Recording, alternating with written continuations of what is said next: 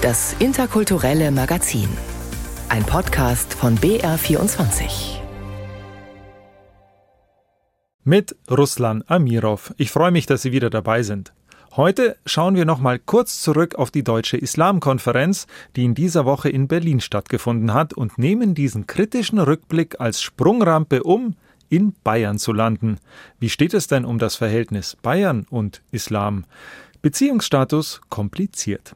Danach erfahren wir, wie Deutschland zum Einwanderungsland wurde und was der Anwerbestopp vor 50 Jahren damit zu tun hat. Und wir suchen den Patriotismus, den demokratischen Patriotismus deutscher Fasson. Wann werden die Deutschen anfangen, sich ein bisschen mehr zu lieben? Gute Frage. In den Kulturtipps lassen wir dann zum Schluss einen Weihnachtsbaum sprechen. Mal schauen, was er zu sagen hat. Einfach war es von Anfang an nicht. Die Deutsche Islamkonferenz 2006 vom damaligen Bundesinnenminister Wolfgang Schäuble ins Leben gerufen, hatte eine nicht geringere Aufgabe als die, einen deutschen Islam zu erfinden, der zu einer liberalen Gesellschaft passt. So schreiben es zumindest die Kollegen von Die Zeit.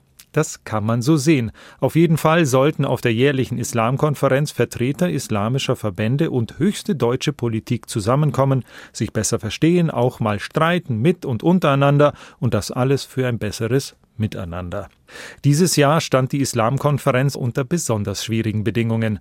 Der Nahostkrieg und der offen zutage getragene Antisemitismus in Deutschland warfen ihre dunklen Schatten voraus.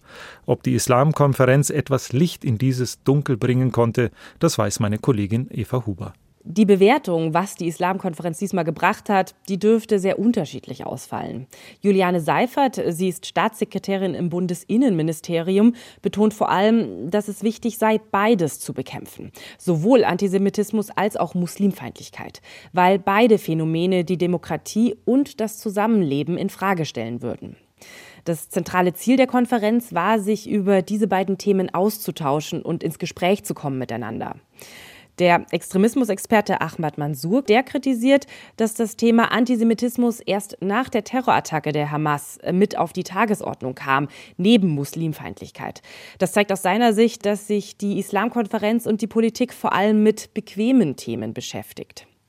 Radikalität und Judenhass habe es aber auch schon vor der Terrorattacke der Hamas gegeben. Und Ernüchtert bewertet Burhan Kessici vom Islamrat die Konferenz. Er findet, sie hat eher mehr Verwirrung gebracht als Nutzen. Er glaubt nicht, dass im Moment ein offener Diskurs geführt werde.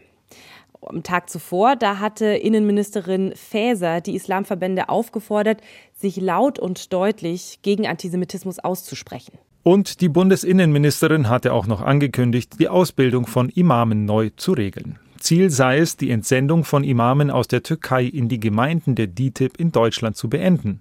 Imame sollen künftig verstärkt von muslimischen Verbänden in Deutschland und Hochschulen ausgebildet werden. Gut, sagt die innenpolitische Sprecherin der Grünen Lamia Kador dazu. Jetzt müsse nur noch das Verhältnis des deutschen Staates zu den Islamverbänden geklärt werden. Ja, wie steht man denn zueinander? Schaut man nach Bayern, dann kann man sagen, dass die Staatsregierung und der Islam sich nicht sehr nahe stehen. Der Status sei bedauerlich, sagt die Staatsregierung selbst. Irene Essmann weiß, was damit gemeint ist. Schauen wir einmal fünf Jahre zurück. Die Universität Erlangen veröffentlicht ihre große Islamstudie für Bayern. Die Bayerische Akademie der Wissenschaften hatte den Auftrag erteilt, mit dem Ziel, Empfehlungen für die Staatsregierung zu formulieren. Die Studienmacher um den Islamwissenschaftler Matthias Rohe hatte damals, 2018, eine Fülle an Vorschlägen. Zum Beispiel für den Bereich der politischen Bildung, wo wir große Informationsdefizite sehen. Wir haben Empfehlungen abgegeben zu islamischem Religionsunterricht und Ausbau islamischer Theologie, konkrete Maßnahmen, was Religionspraxis angeht, Bestattungswesen, aber auch Fragen der Radikalisierung. Die Bilanz, die Rohe jetzt, fünf Jahre später, für Bayern zieht, fällt gemischt aus.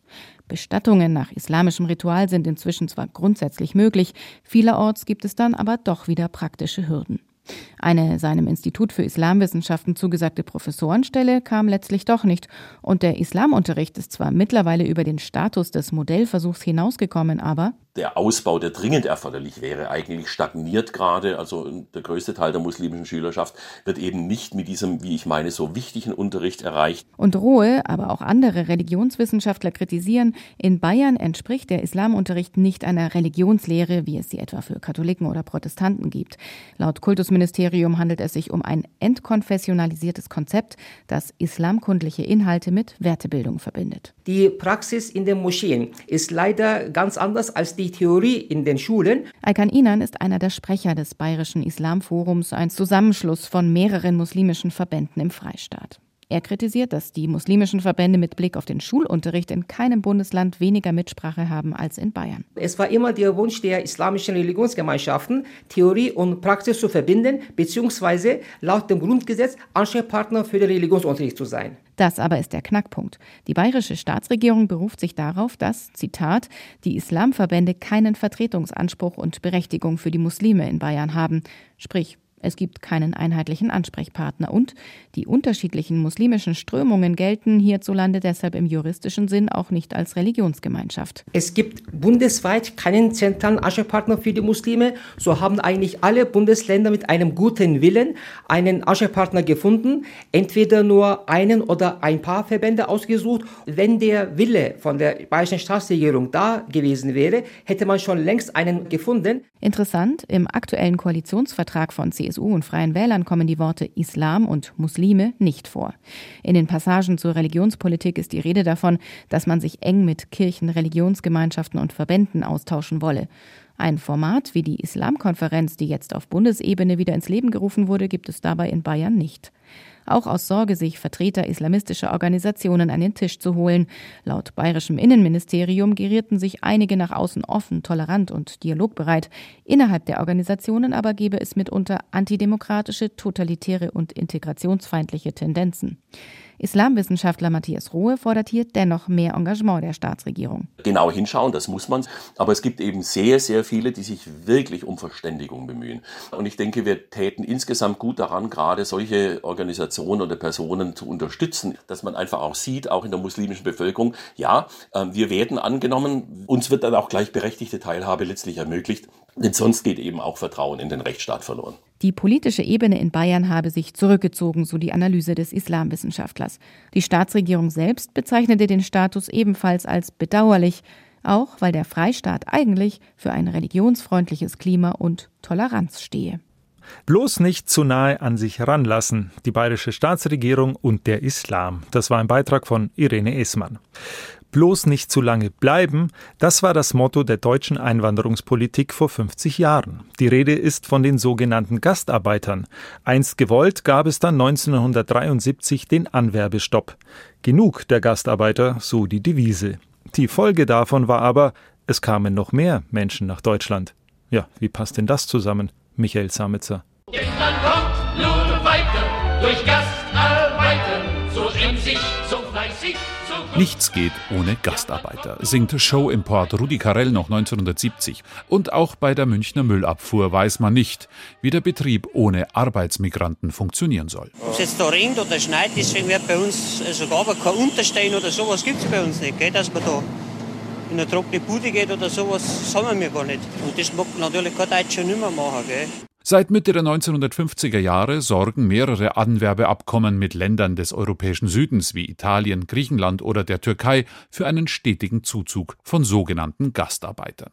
Sie sollen als billige Arbeitskräfte den deutschen Konjunkturmotor am Laufen halten und dürfen im Gegenzug am Wohlstand Marke BRD teilhaben, allerdings nur zeitlich begrenzt. Spätestens zu Beginn der 1970er Jahre aber zeichnet sich ab, aus den sogenannten Gastarbeitern werden Mitbewohner und Nachbarn. Und sie lassen sich nicht mehr so einfach als Arbeitskräfte zweiter Klasse behandeln. Wir verlassen den Betrieb nicht.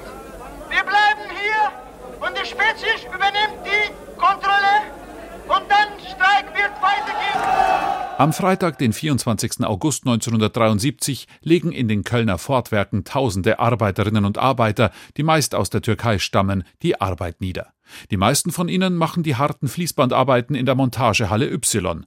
Sie fordern Gleichbehandlung gegenüber ihren deutschen Kollegen. Eine Mark mehr für alle Beschäftigten, bessere Arbeitsbedingungen, eine Rücknahme der Entlassungen von Kollegen, die zu spät aus dem Heimaturlaub zurückgekehrt waren. Dieser Streik ist ein sogenannter wilder Streik und in Deutschland illegal, weil er nicht vom Betriebsrat unterstützt und nicht von den Gewerkschaften organisiert worden ist. Die Geschäftsleitung lobt den Betriebsrat, weil er in vorderster Reihe mitmarschierte, als deutsche Arbeiter ihre streikenden türkischen Kollegen mit Prügel aus dem Werksgelände jagten und so dem Streik ein Ende setzten. Aber der wilde Streik bei Ford ist nicht der einzige. Im Jahr 1973 rollt eine Welle von solchen Ausständen durch das Land und dann kommt der Ölpreisschock. Die arabischen Erdölstaaten beschlossen heute in Kuwait ihren Lieferstopp gegen, wie es hieß, israelfreundliche Länder weiterzuführen und möglicherweise auszuweiten. Zum ersten Mal in der Geschichte der noch jungen Bundesrepublik steigt die Inflation und die Zahl der Arbeitslosen wächst auf über eine Million an. SPD-Bundeskanzler Willy Brandt verkündet am 23. November 1973 im Interview mit den Tagesthemen Wir lassen die Dinge nicht einfach auf uns zukommen. Das sehen Sie schon daraus, dass wir angeordnet haben, dass der Arbeitsminister, der dafür zuständig ist, angeordnet hat, dass bis auf weiteres ausländische Arbeitnehmer nicht neu äh, hereingenommen werden können in die Bundesrepublik. Der Anwerbestopp aber erweist sich als zweischneidiges Schwert. Die Wirtschaft hat es ja schon zuvor hm. gewusst, dass man abhängig ist von der industriellen Reservearmee. Aber dadurch, dass das billig war, Arbeitskräfte aus dem Ausland zu akquirieren, haben die natürlich Investitionen versäumt. Sagt der deutsch-türkische Dokumentarfilmer Cem Kaya, der sich in seinen Filmen mit der Kultur der in Deutschland lebenden Türken beschäftigt. Der Anwerbestopp hat ja auch dazu geführt, dass viele Betriebe und auch ganze Wirtschaftszweige dann ohne Arbeitskräfte dastanden weil es keine Zimmermädchen mehr in Hotels gab und keine Kellner zum Beispiel. So ein Thyssenberg in Remscheid hatte auf einmal keine Gussarbeiter mehr, weil das einfach zu krasse, zu harte Arbeit war. Deutschland braucht die Menschen aus der Türkei also ebenso, wie die ihren Job in Deutschland brauchen. Der Anwerbestopp lässt zwar kurzfristig die Zahl der ausländischen Erwerbstätigen sinken, aber, so Cemkaya, der Familienzuzug hat natürlich dazu geführt, dass es hier auf einmal einen Binnenmarkt gab. Also erstens mal war, wurde der Wohnungsmarkt belebt, weil auf einmal kamen die Familien und man hat Wohnungen gebraucht. Dann hat man den äh, Migrantinnen natürlich die ganzen sanierungsbedürftigen äh, Wohnungen erstmal angedreht für ähm, horrende Preise. Man brauchte die Lebensmittel zum Beispiel aus der Türkei. Also sowas wie eine Aubergine zum Beispiel konnte man in Deutschland damals gar nicht kaufen. Auf einmal äh, gab es hier ein migrantisches Leben, eine Community. Mit dem Anwerbestopp von 1973 endete zwar die Ära der sogenannten Gastarbeiter. Die Bundesrepublik aber wurde nun quasi nebenbei zum Einwanderungsland. Auch wenn die Politik es lange nicht wahrhaben wollte. 50 Jahre Anwerbestopp. Das war ein Beitrag von Michael Zametzer. Falls Sie jetzt auf den Geschmack gekommen sind und noch mehr wissen wollen, in der Reihe Alles Geschichte unter dem Titel Wie war das damals, als Deutschland zum Einwanderungsland wurde, finden Sie die ganze Geschichte als Podcast in der ARD Audiothek. Ich muss Ihnen mal eine persönliche Frage stellen. Ihre Antwort darauf ist wichtig. Sie könnte entscheidende Hinweise dazu liefern, wie es um das Land steht, um Deutschland. Also, lieben Sie sich? Nicht so einfach zu beantworten, vor allem für Deutsche. Das sagt jetzt nicht ich, nein, das sagt Asfa Mossen Asserate. Der deutsche Autor mit äthiopischen Wurzeln hat ein Buch geschrieben. Darin geht er deutschen Eigenheiten, Marotten und Klischees auf den Grund und sucht die deutsche Identität. Seine Analyse lautet mehr Mut zur Selbstliebe. Und ich habe mir gesagt, du musst jetzt noch etwas machen, denn deine deutschen Mitbürger ruhen noch nicht in sich selbst. Das sei der Antrieb für sein neues Buch gewesen, sagt Asfa Vossen Asrate, nämlich die Seelenlage der Deutschen zu ergründen, anhand historischer, literarischer und kultureller Ereignisse. Und natürlich aufgrund seiner eigenen Erfahrungen. Der 1948 in Addis Abeba geborene Autor kam in den 60er Jahren als Student nach Tübingen. Nach seinem Geschichts- und Jurastudium promovierte er in Frankfurt in Geschichte. Nach dem Militärputsch in Äthiopien 1974 beantragte er Asyl und blieb in Deutschland, wo er sich von Anfang an wohlgefühlt habe, sagt Asfa Vossen Asserate. Als Großneffe des äthiopischen Kaisers Haile Selassie, der bereits mit einem deutschen Abitur hierher kam, habe er es im Vergleich zu anderen aber hier leichter gehabt. Vieles Was zunächst wie eine Ansammlung von Zufällen erscheint, fügt sich im Rückblick auf das eigene Leben zu einem wohlkomponierten Gemälde, in dem jedes Detail am richtigen Platz zu sitzen scheint. So erging es mir mit Deutschland, von dem es heißt, dass es mir in die Wiege gelegt wurde. Schreibt der Autor im Vorwort seines Buches Deutsch vom Scheitel bis zur Sohle. Wer Deutscher sei, hänge schon lange nicht mehr von Hautfarbe und Herkunft ab, sondern davon, ob jemand hier geboren sei. Was aber macht die deutsche Identität aus? Diese bemesse sich nämlich daran, wie die Deutschen sich selbst wahrnehmen, sagt Asfawossen Asserate, und das sei nicht so einfach. Er stelle sich schon seit langem die Frage, Wann werden die Deutschen anfangen, sich ein bisschen mehr zu lieben? Denn sie können Liebe nur geben, wenn sie das schon sich selbst gegenüber praktiziert haben. Es geht mir um die immer noch nicht vorhandene deutsche Identität. Und mit dieser hadern die Deutschen nach der Katastrophe des Zweiten Weltkrieges. In seinem Buch wolle er deshalb die positiven Eigenschaften der Deutschen in den Mittelpunkt stellen, sagt der 75-Jährige. Mit viel Witz und Intelligenz behandelt er darin anhand verschiedenster Überschriften alphabetisch geordnet deutsche Themen wie Autobahn, Christkindlesmarkt, Kehrwoche oder Eckkneipe. Was auf den ersten Blick wie ein weiterer Beitrag zur ironischen deutschen Betrachtung anmutet, entpuppt sich aber als äußerst fundiert und gut recherchiert. Neben humorvollen Geschichten über die deutschen Marotten erfährt der Leser auch allerlei literarische, politische und historische Details, etwa dass die erste Autobahn nicht in Deutschland, sondern in Italien gebaut wurde. 1924 war das oder dass der Schriftsteller Franz Kafka ein begeisterter Nacktturner und Hermann Hesse ein leidenschaftlicher Nacktkletterer war. Zur Auswahl der Begriffe sagt Asfar Wossen Asserate, es war eine Mischung. Ich wollte von allem etwas haben. Ansonsten würde ich nicht ein Wort wie Meuchelpuffer da reinbringen, das ein uraltes Wort für Pistole ist, um einfach auch mal ein bisschen Humor reinzubringen. Für mich sind aber Worte die die jetzige Situation in Deutschland beschreiben und von politischer Wirklichkeit sind. Solche Worte wie Realpolitik.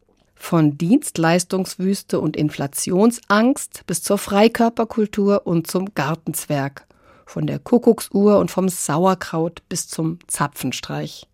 Asfa Wossen Asserate kennt alle deutschen Eigenheiten, Marotten und Klischees und geht ihnen akribisch auf den Grund. Vor allem der Biedermeier hat es ihm angetan. Man hat ihn belächelt, das Zeitalter des Spießertums genannt und so weiter. Aber ich versichere, wenn Sie heute 80 Prozent der Menschheit, die noch nie in Deutschland gewesen ist, einfach die Frage stellt, wie stellen Sie sich eigentlich Deutschland vor? 80 Prozent der Menschheit würde dieses Bild des Deutschlands im Biedermeier darstellen. Alte mittelalterliche Häuser, Giebelfenster. Sehr wichtig, aus einem Giebelfenster gibt es einen Mann mit schlohweißen Haaren, der seinen Kopf daraus hält. Und das ist der deutsche Dichter und der deutsche Denker. Aus jenem kleinen bürgerlichen und häuslichen Milieu des Biedermeier heraus haben die Deutschen im literarischen und wissenschaftlichen Bereich für die Welt Großes geleistet, schreibt der Autor. Sobald sie aber anfangen, mit sich selbst unzufrieden zu sein und nicht mehr in sich zu ruhen, trete das Gegenteil ein. Das sei auch der Fall in der heutigen sogenannten Vogue-Debatte. Die erschafft eine neue Art des Rassismus. Obwohl sie vielleicht im Anfang ganz anderes sein wollte, aber es ist schon zu weit gegangen. Und äh, das bringt uns nicht zusammen. Und führe zugleich zum Erstarken rechter Parteien mit ihrem ungesunden Nationalismus. Ein Mittel dagegen könnte nach Asfa Wossen Asserate ein gesunder, demokratischer Patriotismus sein. Vielen anderen Ländern eine Selbstverständlichkeit. In Deutschland sollte das doch jetzt auch möglich sein. Darum habe er dieses Buch geschrieben. Vielleicht ist es eine kleine Hilfe, wenn solche Worte, die wir heute besprechen, von einem Nicht-Bio-Deutschen kommen. Vielleicht hört sich das ein bisschen anders an. Und vielleicht kann das meine deutschen Mitbürger dazu bringen, auch diese Sachen von einer anderen Perspektive zu sehen. Die Empfehlung des Autors Asfa Mossen Asserate an seine deutschen Mitbürger. Das war ein Beitrag von Roswitha Buchner. In unseren Kulturtipps gehen wir heute ins Kinoasyl in den Münchner Kammerspielen, genießen Musik aus Wien und blicken voraus auf das Münchner Tollwood Festival, denn dort können Weihnachtsbäume sprechen. In dem Film Die Schwimmerinnen von Sally El Hosseini geht es um zwei junge Syrerinnen. Wegen ihres Talentes erreichen sie auf dem Weg übers Meer trotz eines Schiffbruchs die Insel Lesbos und retten andere Flüchtende. Damit beginnt ihr Traum. Eines Tages will ich bei der Olympiade schwimmen. Rückblick. Die syrische Revolution lässt sich nicht mehr aufhalten. Die Geschehnisse des Films haben einen realen Hintergrund. Es geht um die beiden Mardini-Schwestern aus Damaskus, die seit ihrer Kindheit leidenschaftlich schwimmen und in ihrer Altersgruppe Landesrekorde aufstellen. Inmitten ihrer Jugend müssen Yusra und Sarah ihrer Bürgerkriegsheimat entfliehen. Am Ende startet Yusra, die jüngere Schwester, als Teilnehmerin im ersten IOC Refugee Olympic Team in ihrer Wahlheimat Berlin. Die Schwimmerinnen ist einer der Filme, die auf dem Münchner Festival Kino Asyl gezeigt werden. Die Idee, Menschen mit Fluchtgeschichten kuratieren Filme, die aus ihren Heimatländern stammen oder davon handeln. Eröffnung ist heute Abend im Werkraum der Münchner Kammerspiele, Beginn 19 Uhr. Das Festival läuft bis zum kommenden Freitag. Alle Infos zu Karten und Programm unter kinoasyl.de.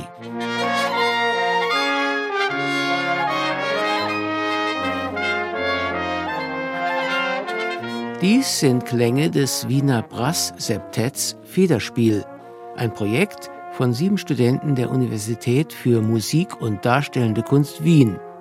Statt nach ihrer Ausbildung in Orchestern zu spielen, wollten sie ihren eigenen Weg gehen zwischen traditioneller österreichischer Volksmusik, Musik angrenzender Länder und Rhythmen Lateinamerikas. So hat sich Klarinettist Frédéric Alvarado Dupuy zu dem Marsch Wien, ach Wien von einer WG-Freundin inspirieren lassen. Traditionelles aus einem neuen Blickwinkel. Wie vielen Immigranten ging es ihr so, dass sie am Anfang von dieser monarchischen Eleganz eingeschüchtert war. Und als sie in die Stadt gekommen ist. Und dann nach und nach hat sie sich die Stadt erschlossen. Und alle diese Eindrücke haben wir gemeinsam in diesem Stück verpackt. Und genau am Anfang hört man irgendwie diesen Marschrhythmus, die Trommel. Und dieser Marsch ist aber nicht ein ganz typischer Marsch, weil der, wenn man genau zuhört, dann kommt man darauf, dass der im Fünfvierteltakt ist. Also das ist jetzt kein gewöhnlicher Marsch. Weitere rhythmische Ungewöhnlichkeiten und musikalische Pointen kann man mit Federspiel erleben, wenn die Musiker live auftreten. Passend zum Advent ist die Band mit ihrem aktuellen Programm von der langsamen Zeit in Eichstätt zu Gast. Dort spielt Federspiel am kommenden Mittwoch, den 29. November 2023 in der Klosterkirche Rebdorf. Beginn ist 20 Uhr. Auf der Münchner Theresienwiese hat am vergangenen Donnerstag das Wintertollwut-Festival eröffnet. Bevor man zum Budenzauber vordringt, kommt man an einem Weihnachtsbaum vorbei, der spricht und singt. Passend zum multikulturellen Motto der Zeltstadt, jeden Tag in einer anderen Sprache. Im Spiegelzelt gastieren Künstler aus den USA, Kanada, Mexiko, Spanien und Australien bei der Varieté-Show Limbo Unhinged.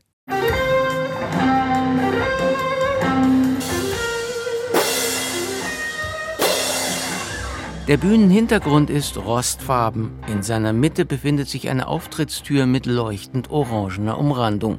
Das Tor in eine andere Welt. Von hier aus zeigen zwei Frauen und sechs Männer zur Musik des New Yorker Indie-Poppers Skip Sherry ein Varieté mit verdrehten Rollen. Unhinged. Die Frauen wie Dominas mit Netzstrümpfen und Schachtstiefeln, die Männer smart, bisweilen wie schutzlos. Vor allem fasziniert ein Stangenkünstler, der sich mit unendlicher Geschmeidigkeit um sein Gerät wickelt und daran hoch und nieder saust, als sei er schwerelos.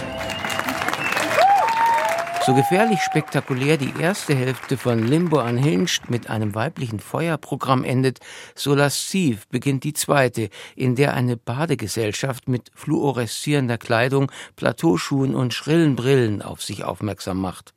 Das Picasso-Motto Kunst wäscht den Staub des Alltags von der Seele, das sich die Tollwut-Veranstalter gewählt haben, hier geht es auf. Für den Schluss hat sich der australische Regisseur Scott Maidment etwas Besonderes ausgedacht.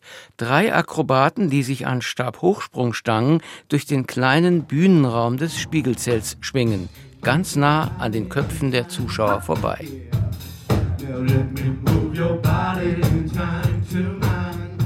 Let me move your body tonight. Jawohl, das geht gut an. Die Flucht aus dem Alltag gelingt bei dieser Varieté-Show Limbo Unhinged. Zu sehen bis zum 31.12. Infos zu Terminen und Karten unter tollwood.de. Früher war mehr Lametta. Dafür können Weihnachtsbäume heute sprechen eine unerwartete Weiterentwicklung. Das waren die Kulturtipps von Ulrich Möller-Arnsberg. Moderatoren konnten schon immer sprechen, die einen mit, die anderen ohne Lametta. Ich für meinen Fall höre an dieser Stelle nun aber auf zu sprechen. Danke, dass Sie wieder dabei waren. Das war das interkulturelle Magazin. Am Mikrofon für Sie Ruslan Amirov.